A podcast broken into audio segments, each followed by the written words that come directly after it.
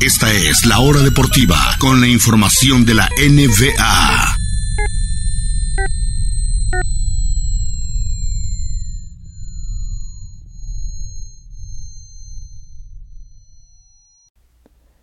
Bienvenidos, bienvenidos a la hora deportiva en este viernes 9 de octubre. Tenemos muchos, muchos temas el día de hoy, amigas y amigos. Vamos a tener un fin de semana bastante movidito. Hoy es el juego 5 de las finales del NBA. Hoy podría terminar ya una temporada que ha durado más de un año. Vamos a hablar sobre este duelo de hoy por la noche entre Miami y Los Ángeles Lakers. Hablaremos, por supuesto, el fin de semana en la NFL. Ha habido muchos movimientos. Dos partidos ya se movieron de día y de horario por temas de COVID. Vamos a analizar todo eso y dar un repaso a cada partido del fin de semana. Hablaremos, por supuesto, de las grandes ligas. Ya tenemos lista la serie de campeonato en la Liga Nacional casi casi lista en la Liga Americana. Nos falta un partido que también vamos a analizar un poquito. También tenemos que hablar, por supuesto, de fútbol, fútbol de selecciones. Las eliminatorias en Conmebol ya empezaron el día de ayer. Jugó Chile contra Uruguay, jugó Argentina, hoy juega Brasil. Vamos a hablar de lo que viene el fin de semana, también de las eliminatorias rumbo a la Euro y los amistosos que hemos tenido. Así que vamos a darle fútbol, béisbol, básquetbol, fútbol americano para todos los gustos aquí en la hora deportiva de viernes 9 de octubre. Les habla Juan Pablo Sabines, estamos en Radio Chapultepec 560 AM en la Ciudad de México, estamos en Estéreo Joya 102.1 FM en Córdoba, Veracruz, estamos en internet radiochapultepec.mx, métanse radiochapultepec.mx para que nos escuchen siempre eh, de manera gratuita en cualquier parte del mundo, muy buena música buena programación, radio chapultepec.mx y también en Facebook, La Hora Deportiva con Juan Pablo Sabines. Los invito ahí a seguirnos Facebook, La Hora Deportiva con Juan Pablo Sabines. Esto es La Hora Deportiva. Comencemos con el juego 5 de las finales.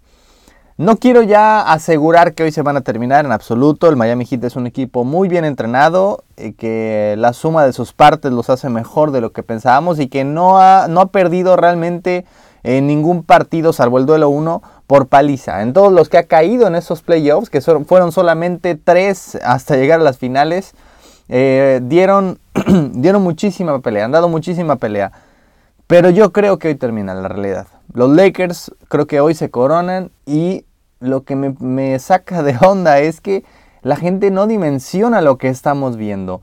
Mucha gente está despotricando contra esta burbuja, contra este posible anillo que ganen los Lakers como que vale menos, que los Lakers tuvieron un camino muy fácil, que es un, es un anillo de Mickey Mouse, eh, que no sé qué significa eso, va, a costar igual o más que todos los, otros anillos, que ah, de alguna manera es más fácil este, a pesar de que, pues vaya, tuvimos una pandemia, una crisis, tenemos una crisis económica y muchas cosas alrededor este, que de esta burbuja que además han tenido que estar los jugadores tres meses sin ver a sus familias, sin poder salir de un hotel o entrenamiento, partido, hotel, entrenamiento, partido todo el tiempo.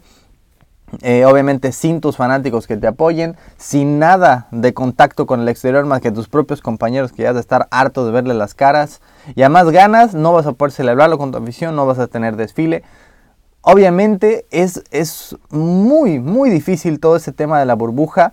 Y más allá de que digan, bueno, es que el Miami Heat fue el quinto lugar y llegó, el Miami Heat eliminó a Milwaukee, eliminó a Boston, que eran los dos favoritos. Dicen que los referees ayudaron a los Lakers y para poner esta final. Si los referees hubieran entrado, hubieran estado los Bucks, hubiera sido mucho más rating Giannis Antetokounmpo que Miami. O los Celtics, el clásico. Hubiera sido mucho más rating ver unas finales de conferencia Lakers Clippers que Lakers Nuggets. Si es que realmente los referees estaban moviendo las, eh, los hilos a favor de algún equipo u otro, de, a favor de los ratings, eso es lo que hubiera pasado, no a favor de los Nuggets ni de Miami. Que los Lakers este, enfrentaron a puro equipo, ¿qué? A los Blazers con récord perdedor. Sí, pero venían en fuego y le ganaron en cinco partidos. A los Rockets que no tenían nadie alto pues eso es el culpa de los Rockets. Aún así tenían a Westbrook ya saludable y a Harden y les ganaron en 5. Y viniendo de atrás. Y a los Nuggets que son muy jovencitos. Sí, pero esos Nuggets que eliminaron al Jazz y a los Clippers, dos muy buenos equipos.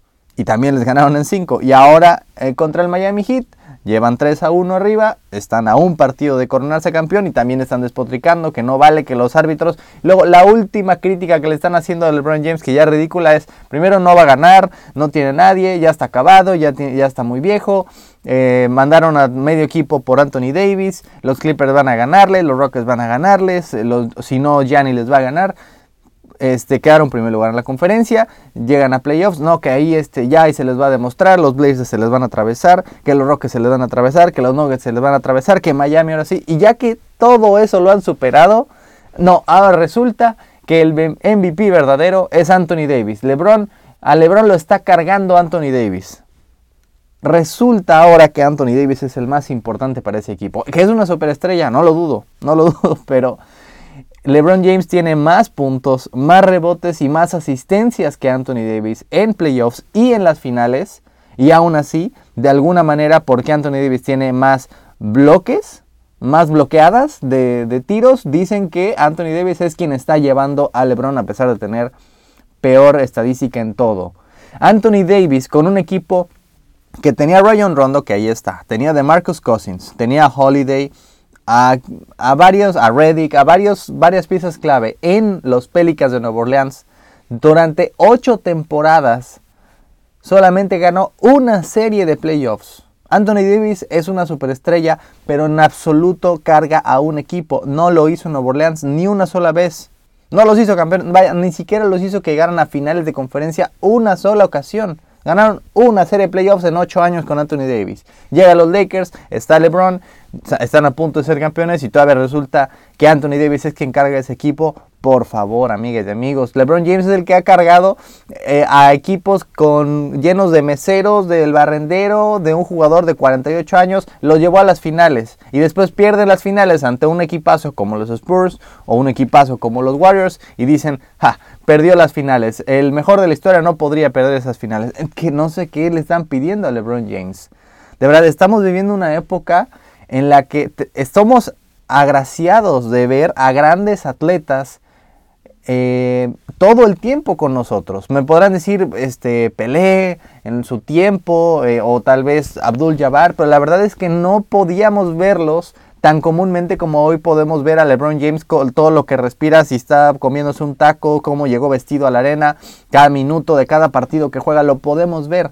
No, no podíamos hacer lo mismo con Will Chamberlain o con Alfredo Di Stefano, o con eh, Bart Starr si quieren. Es decir, hoy estamos viviendo una época privilegiada en la que tenemos a enormes atletas de los mejores de la historia. No, esta discusión no es sobre qué lugar ocupan la historia, pero son grandes atletas que están en la, en, entre los mejores de la historia y hay una gran cantidad de personas que solamente se la pasan criticando absolutamente todo lo que hacen. Hablamos de, por ejemplo, Tom Brady en la NFL, en menor medida un Rodgers, un Wilson. Hablamos, por ejemplo, por supuesto, de Cristiano y de Messi en el fútbol. Y hablamos de LeBron James en la NBA. No importa si no es tu ídolo, si no crees que son los mejores eh, de la historia, es válido, hay argumentos en contra, entiéndolo, lo entiendo. Entiendo inclusive si no te cae bien porque le ha ganado tu equipo tantas veces, porque crees que no, él no es el mejor, sino que ya es mejor, lo entiendo, lo entiendo, es válido. Lo que no entiendo es estar todo el tiempo, cada paso que dan, cada respiro que dan, cada pestañeada que dan, criticarlo. No es cierto, él lo hizo mejor. No pudo dar ese pestañeo sin un gran coach. ¿Por qué no lo puede hacer sin Xavi? ¿O por qué no lo puede hacer sin Belichick? Y ahora resulta que Anthony Davis es el quien está cargando. ¿Cuál es la necesidad de estar todo el tiempo criticando absolutamente todo lo que hace LeBron James cuando está jugando sus décimas finales? Décimas finales. En una época tan competitiva con 30 equipos, Bill Russell jugó 12 o 13 me parece, pero cuando había 10 equipos en la NBA, ahora hay 30. Y aún así ha dominado en ambas conferencias con tres equipos distintos. Ah, pero no, no. LeBron James perdió las finales. Y ahora que las va a, ganar, no, eh, no valen. No, y saben que sí valen, pero Anthony Davis eh, fue más, más importante para el equipo. ¿Qué sentido tiene eso, amigas y amigos? Además de todo, una última eh, cosa que quería decir. Dicen que esta burbuja no vale, que no tiene valor para los equipos de la NBA. Pues si no tiene valor, díganme ustedes, contéstenme esta pregunta. ¿Por qué los 76ers de Filadelfia, que tenían un proceso de años y años y años, justamente cuando cayeron eliminados en primera ronda en esta burbuja 2020, eh, corrieron al coach Brett Brown. Si no importa, entonces, ¿por qué lo corrieron? ¿Por qué los Rockets, después de tantos años del ya merito, ya merito, corrieron a su coach Mike D'Antoni? Justamente este año tras caer eliminados ante los Lakers. Si no importa, entonces ¿por qué lo corrieron? ¿Y por qué los Clippers corrieron a Doc Rivers de los Clippers? A pesar de que estuvo casi 10 años, de que tuvo montones de fracasos, ¿por qué justamente tras este en 2020 es que lo corren? Si no importa la burbuja, no vas a correr a tu técnico por un partido amistoso, ¿verdad? Si no importara, entonces ¿por qué corrieron Sixers, Rockets y Clippers, tres equipos que pintaban para campeones o para contendientes?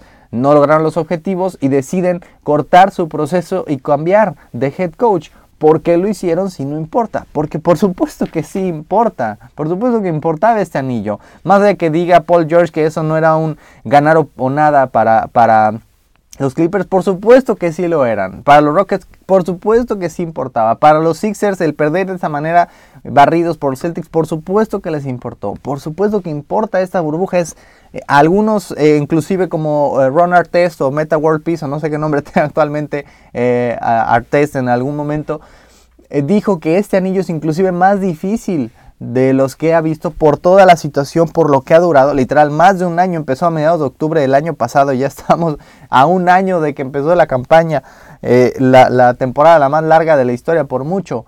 Eh, todo el tiempo que se paró, todo el tiempo que no se pudo entrenar, el estar fuera de casa, el, vaya, obviamente es mucho, mucho más difícil. Así que, amigas y amigos, hoy es el juego 5, LeBron James está a punto de callar cada vez más a sus críticos. Van a ver, van a ver ustedes un montón de críticas, aún si gana. Inclusive ah, hubo una muy muy tonta de Skip Bayless eh, que dijo que si gana el anillo le va a hacer daño a su carrera. Por favor, por favor, ¿cómo ser campeón?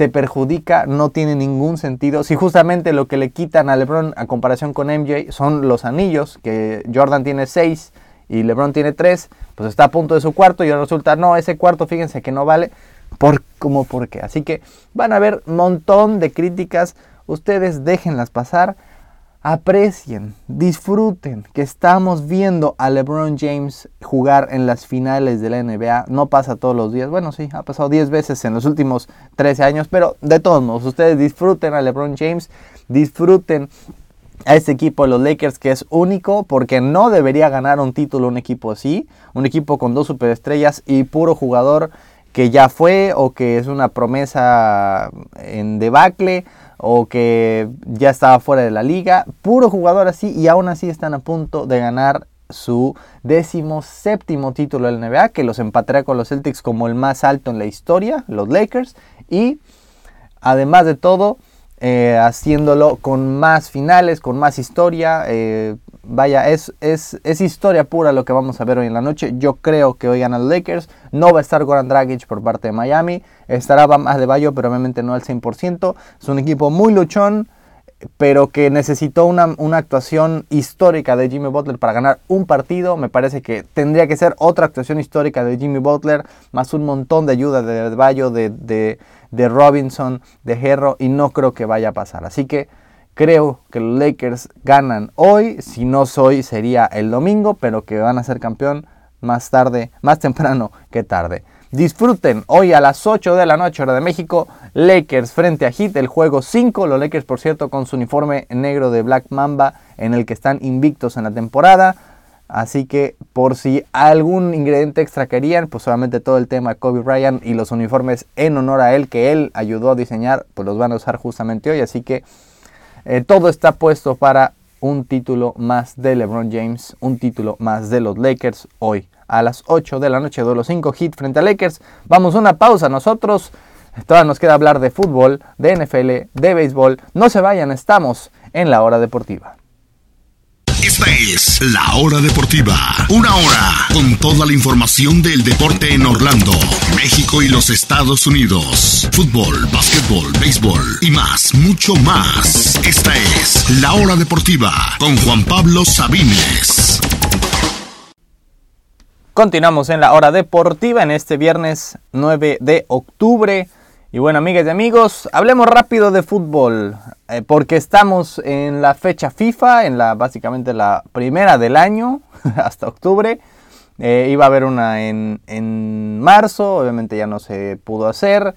En septiembre hubo pues juegos de selecciones, aunque no fue como tal fecha FIFA porque todavía no había fútbol de clubes. Y esta es la primera fecha FIFA. En noviembre hará, habrá otra. Por cierto, buenas noticias. Todavía no ha asegurado, pero para la fecha FIFA de noviembre el plan es que la selección mexicana vuelva a Europa a enfrentar a algún rival de, nivel superior. Así que una gran noticia. Claro, mucho tiene que ver que pues no tiene mucho sentido jugar en Estados Unidos porque no hay público. Así que por eso está buscando este tipo de partidos en Europa. Pero son muy buenos, eh, muy buenos enfrentamientos para la selección porque realmente con toda la cuestión de la Copa Oro, las eliminatorias al Mundial, más la Liga de las Naciones, básicamente solo tiene, solo enfrenta a los, a los equipos de CONCACAF el 90% de las veces, así que hay que aprovechar justamente estos amistosos, más si puedes viajar a Europa, hacerlo, así que no está confirmado, pero es, lo, es un hecho que se está buscando volver a Europa algún, a enfrentar algún rival europeo para la próxima fecha FIFA de noviembre. Pero bueno, comencemos con las eliminatorias al Mundial. Ya comenzaron ayer anoche en la Conmebol en Sudamérica, las más difíciles del mundo. Mm, Europa es muy difícil, sí, pero realmente si eres un equipo grande, en tu, en tu grupo te tocarán rivales más a modo y con que quedes en primero pasas al Mundial. En Sudamérica hay equipos de gran nivel como por ejemplo Chile el mundial pasado que se quedan fuera siquiera del repechaje. Así que es, un, es muy muy difícil porque hay un gran nivel, hay mucha competitividad. Tienes que pelear todos contra todos, viajes largos, jugar en la altura, jugar en el calor. Es muy muy larga, normalmente dura dos años o más. Así que es agotadora, es, es dificilísima y es la mejor del mundo en, en cuanto a nivel, en cuanto a pasión eh, en cuanto a emoción las eliminatorias rumbo al Mundial de Sudamérica. Comenzaron con tres partidos, el primero de todos fue el de Uruguay frente a Chile. Eh, polémico este encuentro, Uruguay lo gana 2 a 1. Luis Suárez con un penal en la primera parte, Suárez que primero superó y luego ya fue empatado por Messi como los dos máximos anotadores en la historia de las eliminatorias de Conmebol. Luis Suárez un poquito gordito. No entiendo por qué hacen ese, esos uniformes Puma con Uruguay como súper pegados, súper incómodos. Más cuando tienes tantita pancita como Luis Suárez, pues no se ve bien. No entiendo por qué, pero así lo han hecho desde hace bastante tiempo. Eh, un buen partido, Alexis Sánchez fue quien descontó por parte de Chile. La polémica fue que el penal a favor de, de Uruguay se da por un rebote que toca en la panza del defensor chileno y luego en la mano. Sí, claramente pega en la mano, pero de rebote deciden cobrar penal. En la segunda parte, con el partido empatado, viene una situación más o menos parecida para, para Chile, a favor de Chile, cuando le toca en la mano, me parece que es a Coates o a Cáceres, el defensor uruguayo, que igual le pega primero en la pierna y después en la mano, y ahí el árbitro decide no marcar penal. La, la, polémica es la diferencia de criterio, porque en uno es rebote mano, penal, rebote mano, para el otro equipo no es penal. No fue exactamente igual, pero sí muy parecido y fue distinto el criterio y eso es lo que se quejaban los chilenos, que además obviamente pues descorazonador porque al 93 un golazo de Máximo Gómez de fuera del área fue que les da el triunfo a Uruguay, que se mantiene casi invencible en Montevideo. Recordemos que fueron segundo lugar en la clasificación pasada, muy bien Uruguay. El mejor partido fue Paraguay ante Perú Toda la acción fue en la segunda parte. Primero se fue arriba Perú, eh, muchas voleas dentro del área. Una volea de André Carrillo para darle la ventaja a Perú. Después una volea de Ángel Romero para darle el empate a Paraguay. Después, a 10 minutos del final, otra volea dentro del área de Romero para darle la ventaja momentánea. Y un par de minutos después, ya un cabezazo dentro del área, otra vez de Carrillo. Es decir, dos de Romero, dos de Carrillo. Paraguay 2, Perú 2 muy bien la selección peruana. Paraguay sigue sin poder ganar en casa en muchísimos partidos en eliminatoria. Buen inicio para, el, eh, para ambos equipos en la Conmebol. Y bueno, eh, el otro partido que vimos anoche, Argentina frente a Ecuador, 1 a 0. La verdad, eh, no hay demasiado que destacar. El partido fue bastante plano. Ecuador sin generar prácticamente nada, se murió de nada. Argentina todavía con muchos, muchos problemas. La, buena, le voy a dar una buena y una mala Argentina. La buena es que la alineación es bastante, por lo general es prometedora. Son jugadores jóvenes, Armani, De Paul, Paredes, Acuña, Lautaro, Tagliafico, Lucas Ocampos, que me fascina, lo, he alabado muchas veces aquí en sus partidos con el Sevilla. Ayer creo que fue el mejor del partido eh, de, cualquiera de los dos equipos, Luquitas Ocampos. Y un par de veteranos como son Otamendi, que no sé qué está haciendo todavía como central de, Argentina, y por supuesto Lionel Messi. ¿Qué es lo que ocurre con Argentina? La mala es que sigue dependiendo demasiado de Lionel Messi. La cuestión no es cuando tienes un jugador de la talla de Messi, no es tu estrategia, nunca, nunca debería ser en ningún deporte. Vamos a depender por completo de él, ¿les parece? Oye, pero tiene 33 años. No importa, dependamos de lo que haga él. Si él puede ganar el partido, pues qué bueno y que nos cargue. Y si no, pues entonces ni modos. Eso nunca, nunca es una buena estrategia. Ni lo es en Barcelona, ni lo es en la selección argentina. Porque ya tiene 33 años, ya no es un jugador que deberías depender totalmente de él y el día que no salga inspirado pues pierdes y el día que sale inspirado pues se olvida todo. No, es, no funciona así esto, no debería ser así, ¿ok? No digo, por ahí decían inclusive que ah, Messi le hace daño a la selección argentina. Los últimos partidos de la selección argentina en eliminatorias, de los últimos 7 que jugó Messi, ha ganado 6 de los 7 ganaron 6, solamente perdieron 1. En cambio, de los últimos 8 donde no estuvo Messi, solamente ganaron 1.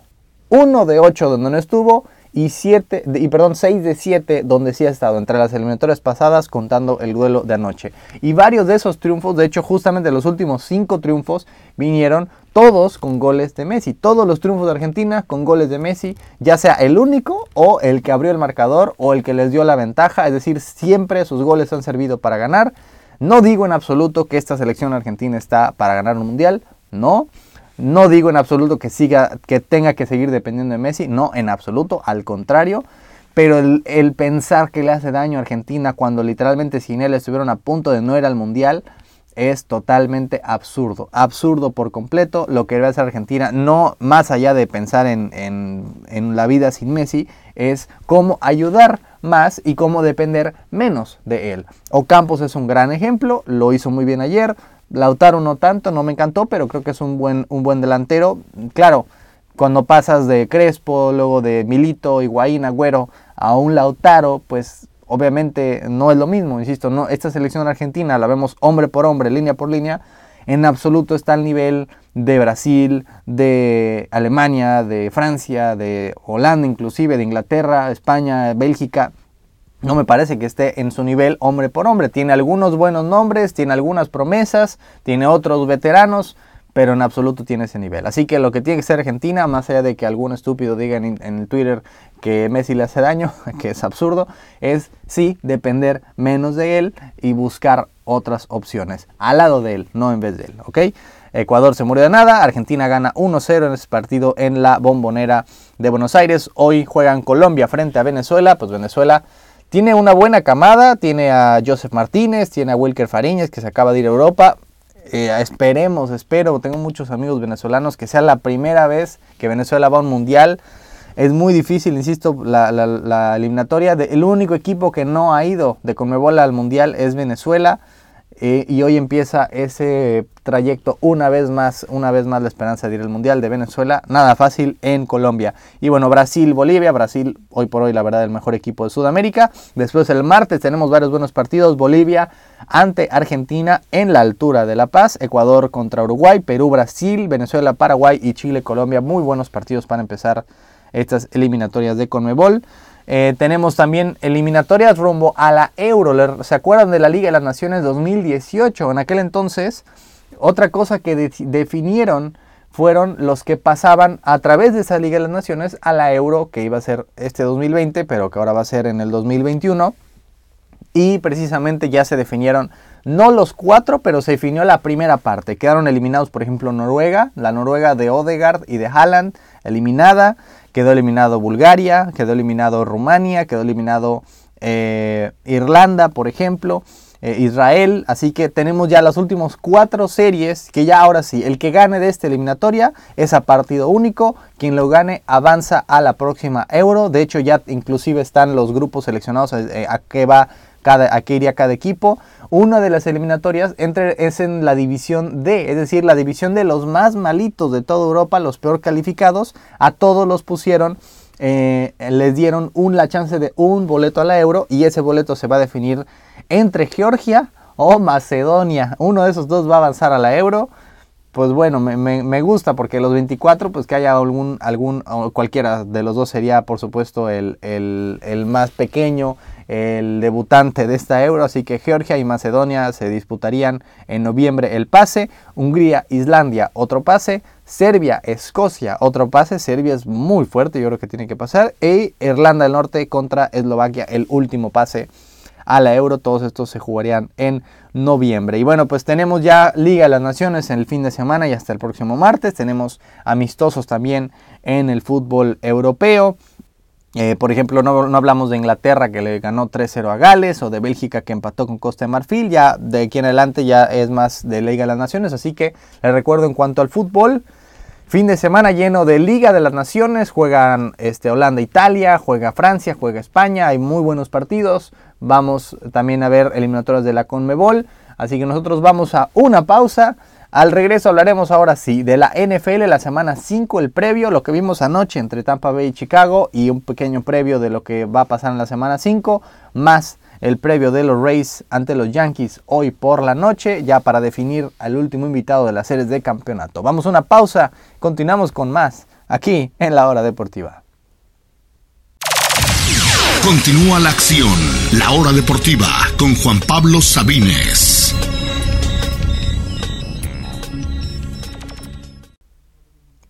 Continuamos en la hora deportiva en este viernes 9 de octubre aquí a través de Radio Chapultepec a través por supuesto de Stereo Joya. Les habla Juan Pablo Sabines.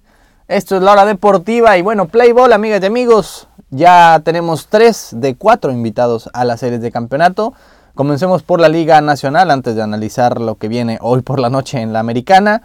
Los dos equipos que se esperaba desde el inicio de la temporada, la verdad los dos más fuertes, Dodgers y Bravos, ambos barrieron sus series divisionales 3 a 0 para encontrarse las caras en la serie de campeonato. La verdad era lo que se esperaba. De hecho, allí, aquí cuando al inicio de la temporada, eh, mis pronósticos fueron para las series de campeonato Dodgers Bravos y del otro era Yankees frente a Rays, que pues bueno, obviamente uno tendrá que caer hoy por la noche, pero digamos estuvimos bastante cerca.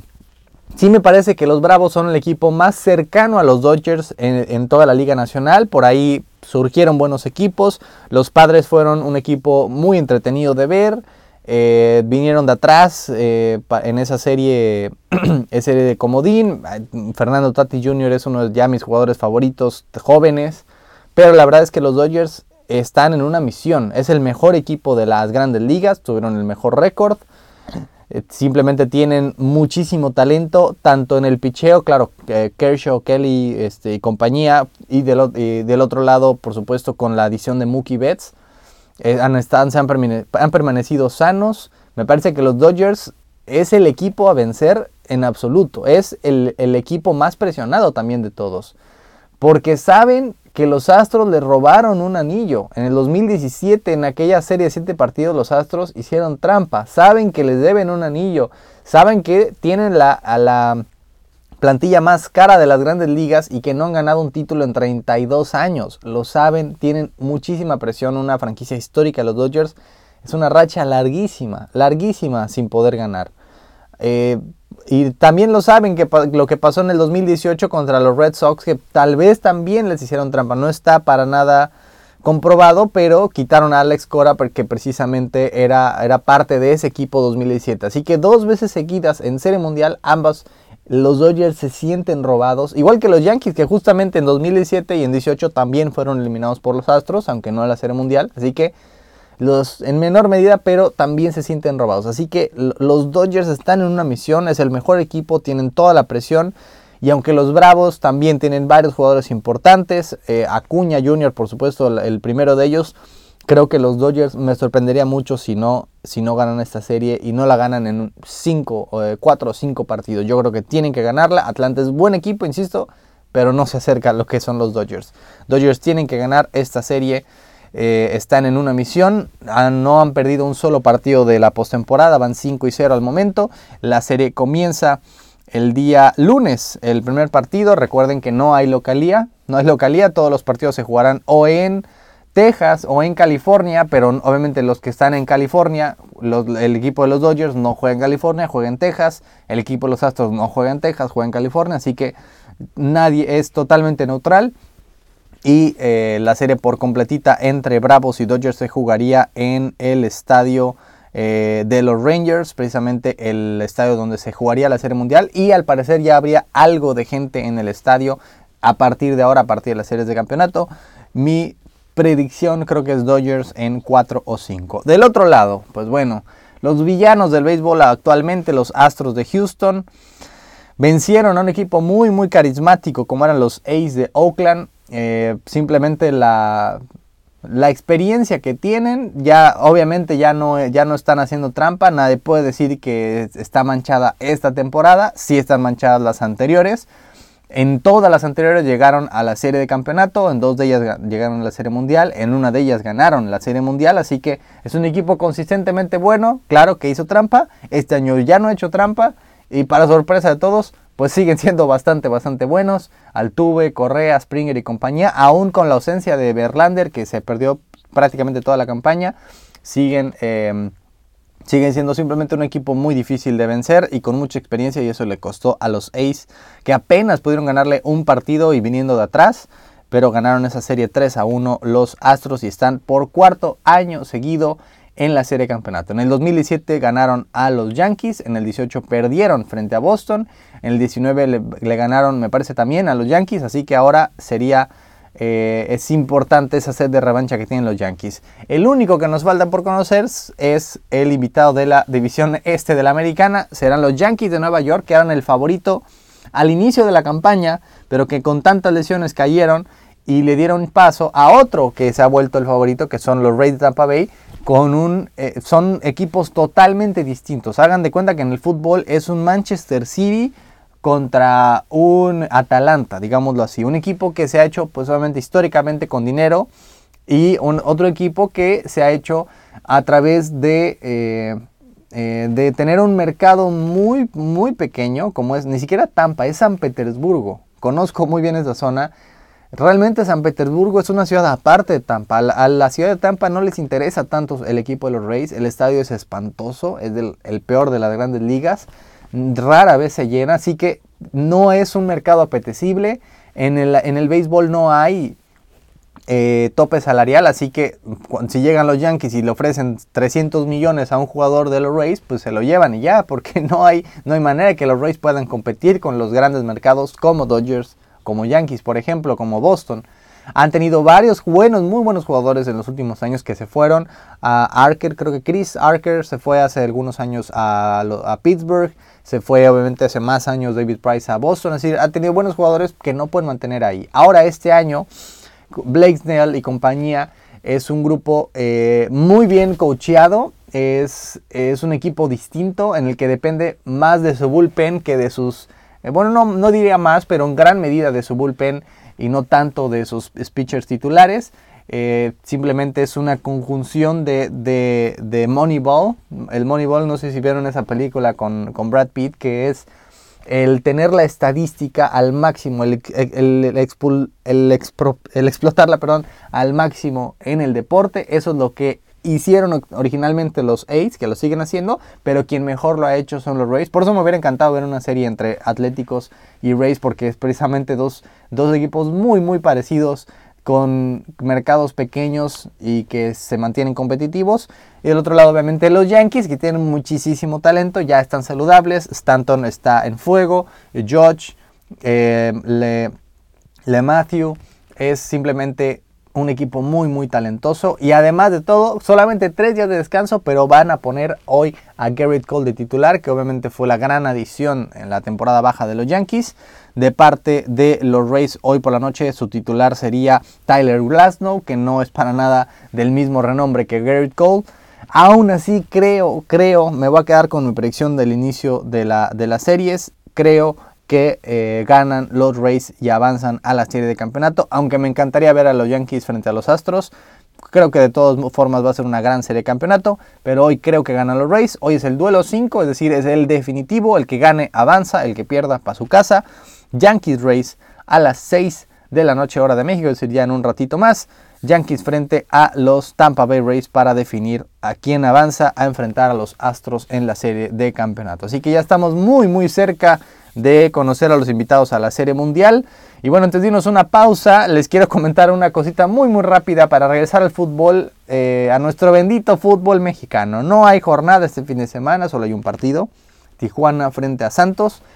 Pero hay muchísimo drama, no deja de haber drama, porque el estadio No Camp de León, eh, o el Estadio León, algunos le dicen, pues resulta que el dueño desde, desde el año pasado que ganó un juicio se llama Roberto Cermeño, el apoderado legal del estadio No Camp, de, donde han jugado toda la vida los Panzas Verdes, pues resulta que mandó a desalojar al equipo, a Grupo Pachuca, con todo y, sus activos, con todo y los trofeos y, el equipamiento y las computadoras y todo lo que tengan, ¿saben qué? Ámonos de aquí. Tuvieron que poner los aficionados vallas en algunos días. Ah, pues llegaron y quitaron las vallas, pasaron con todo y todo y ahora sí mandaron a que desalojaran por completo el, estadio. Fue apenas hoy muy muy tempranito a las 7 de la mañana. Eh, que llegaron los representantes del señor Cermeño y pum, dijeron, ¿saben qué? Vamos a tomar posesión del inmueble. El grupo Pachuca simplemente era un... Eh, estaba rentándolo, pero hubo un problema legal entre ellos y simplemente los quitó. El duelo de la próxima semana entre León y el América, que obviamente iba a ser en el No Camp, está al aire. No saben dónde va a ser ni si se va a jugar. Por ahí dicen que van a jugar en Irapuato que es ilógico porque Irapuato odian, Irapuato odian a León, a pesar de que es un estado, es una rivalidad añejísima esa de Irapuato y eh, León en, el estadio, ah, no recuerdo exactamente ahorita el nombre del estadio de Irapuato, pero dicen que van a jugar ahí, dicen que van a jugar a Pachuca, que tiene sentido porque es hermano, aunque es mucha distancia, o a Zacatecas, o a Celaya, no se sabe exactamente qué va a pasar, si van a poder volver en algún punto de la campaña, volver al No Camp. No lo sé, pero realmente son de esas cosas que solamente pasan en México, que a un equipo lo desalojen de su propio estadio y que no sabe dónde va a jugar de ahora en adelante. Pero bueno, bendito fútbol mexicano, vamos a una pausa y al regresar ahora sí el previo de la semana 5, qué partidos se movieron, qué pasó anoche con Tampa y Chicago y unas pequeñas palabras de cada partido de este domingo y lunes y martes. Vamos a una pausa, continuamos con más en la hora deportiva, no se vayan. Continuamos en la hora deportiva, ya en los minutos finales de nuestra semana, a punto de salir de fin de semana y amigas y amigos, tenemos finales de la NBA, tenemos playoffs de las grandes ligas, tenemos eh, eliminatorias de Sudamérica, tenemos por supuesto NFL el domingo, el lunes y el martes. Se preguntarán por qué el martes. Pues bueno, primero les cuento todo el tema de por qué la NFL eh, tiene que cambiar partidos. Ya lo hablamos el otro día de que está manejándolo con las patas, pero pues resulta que ah, hubo contagiados de los Titanes hace un par de semanas. Se movió un partido frente a los Steelers. Esta semana tuvo más contagiados y al parecer tienen que mover, tuvieron que mover nuevamente su partido que iba a ser el domingo. Lo pasaron para el martes. No sé qué tanto beneficia que, que pasen un partido de un día a otro, es decir, de, de domingo a lunes. Pues no es como que un día, no es como que un día más hará mucha diferencia, pero bueno, es lo que está decidiendo la NFL, como apagando pequeños fuegos. Pero resulta que los titanes de Tennessee eh, eh, violaron un protocolo de seguridad cuando tienen, cuando están cerradas las instalaciones, lo que dicen es cada quien en su casa, no entrenen, no se vean, vamos a esperar qué pasa. Y jugadores de los Titanes la semana pasada, que se supone que no tenían que entrenar, que las instalaciones estaban cerradas, se reunieron a entrenar en una, en una preparatoria de ahí de Nashville. Pues esto viola precisamente los protocolos y de ahí han surgido un montón de más contagiados. Y no han surgido nueve en un solo día, surgieron dos, al día siguiente dos, luego tres, luego uno, luego dos, luego ninguno, parecía que ya estaba todo bien. Ah, pues nuevamente hubo otros dos días mm, con nuevos contagiados. Y la, técnicamente el protocolo de la NFL, como lo violaron los Tennessee Titans, deberían, técnicamente, porque dudo que vaya a pasar, pero deberían, podrían inclusive, darle la victoria tanto a los Steelers en el domingo pasado como a los Bills en este partido porque es culpa de los Titanes que se están violando, que ellos mismos violaron el protocolo y que los otros equipos pues no tienen la culpa. Ojo, no significa que cada equipo que, tenga un, positivo a COVID va a perder por default y la mitad de la temporada se va, no se va a jugar, solamente va a ser así. No en absoluto. La cuestión es, ¿violaron el protocolo o no? Si solamente es un jugador o dos, pues realmente no hay, eh, no hay violación por parte del equipo, pero cuando ya estamos hablando de un rebrote de casi 20 personas en la organización, pues obviamente algo hicieron mal y están algunos pidiendo la victoria a favor de los Steelers y de los Bills. No creo que vaya a pasar, pero al momento el partido de domingo lo pasaron al martes. Se va a jugar NFL en martes. Así es, señoras y señores. Bills frente a, Titans el martes a las 6 de la tarde. El otro partido que se movió es el de los Patriotas frente a los Broncos. Los Pats que dio positivo eh, Gilmore, lo mencionamos aquí el miércoles. Fue una locura que viajaran a Kansas City. Eso no es culpa de los Pats porque la NFL los, los, los hizo viajar jugar el mismo día que viajaron y después regresar después del partido, a pesar de que ya tenían un contagiado en el equipo, jugaron sin su quarterback. Ahora no sabemos si va a estar Cam Newton o no. Al parecer ya se siente bien, ya está entrenando, pero no es seguro. No va a estar Gilmore, eso sí. No se sabe quién más vaya a poder salir contagiado. Los Broncos también están diciendo no se vale. Pero bueno, también los Broncos son chillones. Insisto, que no sé qué quieren que haga la NFL. Eh, pero bueno, pasaron el partido para el lunes. Y ahora resulta que hay otro equipo más contagiado. Los Jets de Nueva York. Hay un contagiado justamente hoy los Cardenales de Arizona que tienen que viajar a Nueva York a jugar contra ellos este domingo, pues les dijeron espérense, espérense porque los Jets tienen un contagiado. Al final dijeron sí viajen y ya en Nueva York vemos qué hacemos. Arizona está, estaría llegando hoy mismo, pero en los Jets aparentemente hay un contagiado que insisto, el problema no es un contagiado, no es como eh, un lesionado que se quite ya. No, cuando hay un contagiado es muy muy posible que haya más, así que no sabemos exactamente lo que va a pasar. Pero bueno, hablemos de la semana 5, amigas y amigos, si les parece. Y si no les parece, pues también. El comenzó anoche eh, un duelo, muy buen duelo de jueves por la noche. Nos habían decepcionado los anteriores malos partidos. En la noche fue buen partido. Tampa Bay ante Chicago, un duelo defensivo que enfrentó a los dos corebacks en el Super Bowl eh, más ofensivo de la historia, con mil yardas, con más de 70 puntos aquel Super Bowl 52 hace apenas dos años y medio. Se enfrentaban Nick Foles y Tom Brady, ambos ya con otros uniformes. Eh, mucho, mucho ha cambiado desde entonces. obviamente ninguno de los dos tuvo un partido cercano a lo que fue aquel Super Bowl en Minnesota. Pero lo que sí se mantiene igual es que Nick Foles pues le tiene medio tomada la medida a Brady, que es lo que pasó anoche. Bucaneros empezaron bien, iban 13-0. Después un, error de un jugador de, novato de Tampa Bay, de un corredor que suelta el balón justamente mientras acababa la mitad. Chicago lo aprovechó y anotó un touchdown que se dio la vuelta. En el segundo tiempo solamente hubo goles de campo, hubo un montón de, cambios de, de la ventaja y al fin y al cabo es Chicago quien eh, con un minuto y cachito en el reloj mete el gol de campo ganador. Por ahí están criticando mucho a Brady que estaba, que, que se le olvidó que Down era, pero insisto, yo creo que sí se le olvidó porque salió Bruce Arians a decir, no, no, no, él sí sabía por supuesto, aunque claramente se le había confundido y alzó la mano diciendo cuatro, eh, como que toca el cuarto down cuando ya había acabado el partido, ya habían perdido el cuarto down, no lo habían hecho game over no, no lo había entendido así Brady. Yo creo que sí estaba confundido, pero tampoco es como que eso causó que perdieran el partido, porque simplemente era una jugada que tenían que convertir y no la convirtieron. El que era tercera o cuarta realmente no cambia. ¿Qué, hubiera cambiado realmente? Ah, como era tercera, entonces la fallé a propósito. Que no, no, no entiendo ese punto. No creo que por eso, por esa jugada perdieron. Eh, no es como, digamos, fuera cuarto down y hizo spike el balón eh, o, lo tiró al piso o lo mandó fuera. Ahí sí hubiera sido un error garrafal. Lo intentó, no pudieron. Simplemente no lo convirtieron y se acabó. Así que los Chicago Bears están 4 y 1 para sorpresa de todos. Tampa Bay cae a 3 y 2. Y vámonos a hablar sobre los partidos del fin de semana muy, muy, muy rápido. Les, se les parece porque eh, son un montón de partidos. Solamente dos equipos descansan, Green Bay y Detroit. Así que hay un total de 14 partidos entre domingo y martes. Vamos a dar unas pequeñas palabras y pronóstico al respecto. Comencemos con el equipo que cambió de coach. Los Tejanos de Houston reciben a los Jaguars de Jacksonville. Houston ya con algo de gente en el estadio. Eh, estaría Romeo Cornell al frente de los controles. Cronell que ha sido precisamente de interino, en, head coach interino en varios equipos. Lo fue en Kansas City, lo fue, me parece que en Cleveland. Yo creo que simplemente por el propio honor de, un equipo que es no es tan bueno, pero tampoco es tan malo como para empezar Serie 4 y que tiene un excelente coreback en Deshaun Watson y a un equipo de enfrente que empezó de gran manera y de repente se desinfló.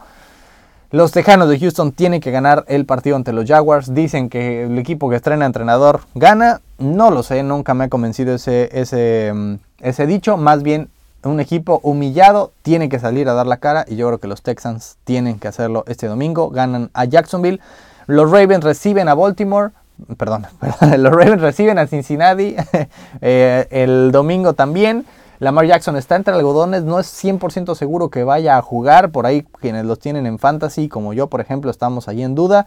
Pero reciben a un equipo de Cincinnati que simplemente tiene una pésima línea ofensiva. Van a hacer papilla a Joe Burrow, lo van a lo van a aplastar, lo van a enterrar vivo. Lamar Jackson eh, tiene récord de 22-1 frente a todos los rivales en temporada regular que no se llaman Kansas City. Obviamente nunca ha perdido frente a Cincinnati. Joe Burrow lo ha hecho muy bien, pero su siguiente calendario es brutal. Yo creo que Baltimore gana con facilidad. Las Panteras visitan a Atlanta. Eh, Pantera es un equipo mejor de lo que se pensaba, Atlanta un equipo peor de lo que se pensaba. Atlanta, igual que Houston, no son tan buenos como para pensar en, playoffs, pero tampoco me parecen tan malos como para un 0 y 4. Yo creo que también sacan la cara y tienen que ganar sí o sí en casa eh, ante un equipo de las Panteras que ha sorprendido, pero que simplemente no es un buen equipo, no está para pelear para mucho más, y que yo creo que Atlanta gana. Muchos favoritos, Carolina, ojo, yo creo que gana Atlanta. Vámonos con el otro partido, Raiders de Las Vegas visitando Kansas City. Los Chiefs simplemente el mejor equipo de la NFL. Eh, se les complica a los Patriotas, pero fuera de ello realmente dominan a sus rivales. Gana Kansas City, partió muchos puntos creo, eso sí. Cardenales, si es que se juega ese partido, visitan a los Jets, el peor equipo de la NFL. Cardinals, dos partidos bastante, bastante malos. Murray ha bajado su nivel pero creo que ahora contra los Jets cualquiera, cualquiera le viene bien un partido frente a los Jets, así que Cardenales, si es que se juega ese partido, lo ganan y creo que lo ganan bien y se reivindica un poco Kyler Murray. Filadelfia en Pittsburgh. Estuve tentado a dar a Filadelfia porque, insisto, no creo que sea un equipo tan malo y que Wentz pues, sacó la cara el domingo ante Filadelfia, sacó adelante a su equipo y les ganó a un, muy buen equipo de San Francisco, eh, claro, con un montón de ausencias me estuve tentado a darles el triunfo, pero, pero, la línea ofensiva de Filadelfia está totalmente parchada, Lane Johnson no está, Jason Peters no está y Pittsburgh tiene una de las mejores presiones al coreback de toda la NFL, van a hacer papilla a Carson Wentz. No, bueno, no va a ser bonito de ver a menos que seas fan de los Steelers. Yo creo que por esa simple razón va a ser victoria de Pittsburgh y no va a ser tan difícil. Tarde, larga, larga, dura y difícil para los, los, eh, las Águilas y Carson Wentz. Los Rams en Washington, que por cierto ya no estará Dwayne Haskins, estará Kyle Allen. Eh, Haskins que simplemente no se consolida como, como coreback titular y los Rams que eh, calladitos pero van marca de 3 a 1 con un calendario accesible. Yo creo que ganan este fin de semana en Washington. Voy con los Rams. Los Delfines visitan San Francisco. Al parecer ya volvería Jimmy Garapolo. No es seguro. Miami es un equipo competitivo, pero simplemente San Francisco es mejor equipo. Aún con todas las lesiones, tendría que ganar San Francisco sí o sí. Gigantes visitan a los Cowboys. Este es el partido en el que los fans de los Vaqueros van a decir, ahí está, no que no, y la defensiva se apareció, estamos para campeones porque los Giants no le anotan, no anotan a nadie. Eh, solamente llevan tres touchdowns en todo el año, el año completo. Odell Beckham Jr. hizo los mismos en nada más el partido pasado ante Dallas para que se echen un quemón. Y a pesar de la muy mala defensiva de los vaqueros, enfrentan a la peor ofensiva de la NFL. Así que es un partido que los vaqueros tienen que ganar, sí o sí. Pero tampoco es para que se ilusionen porque, vaya, ¿quién no le gana a los Giants? Eh, los, los, Broncos, perdón, los Potros de Indianapolis visitan Cleveland, el partido más interesante, el más difícil de predecir.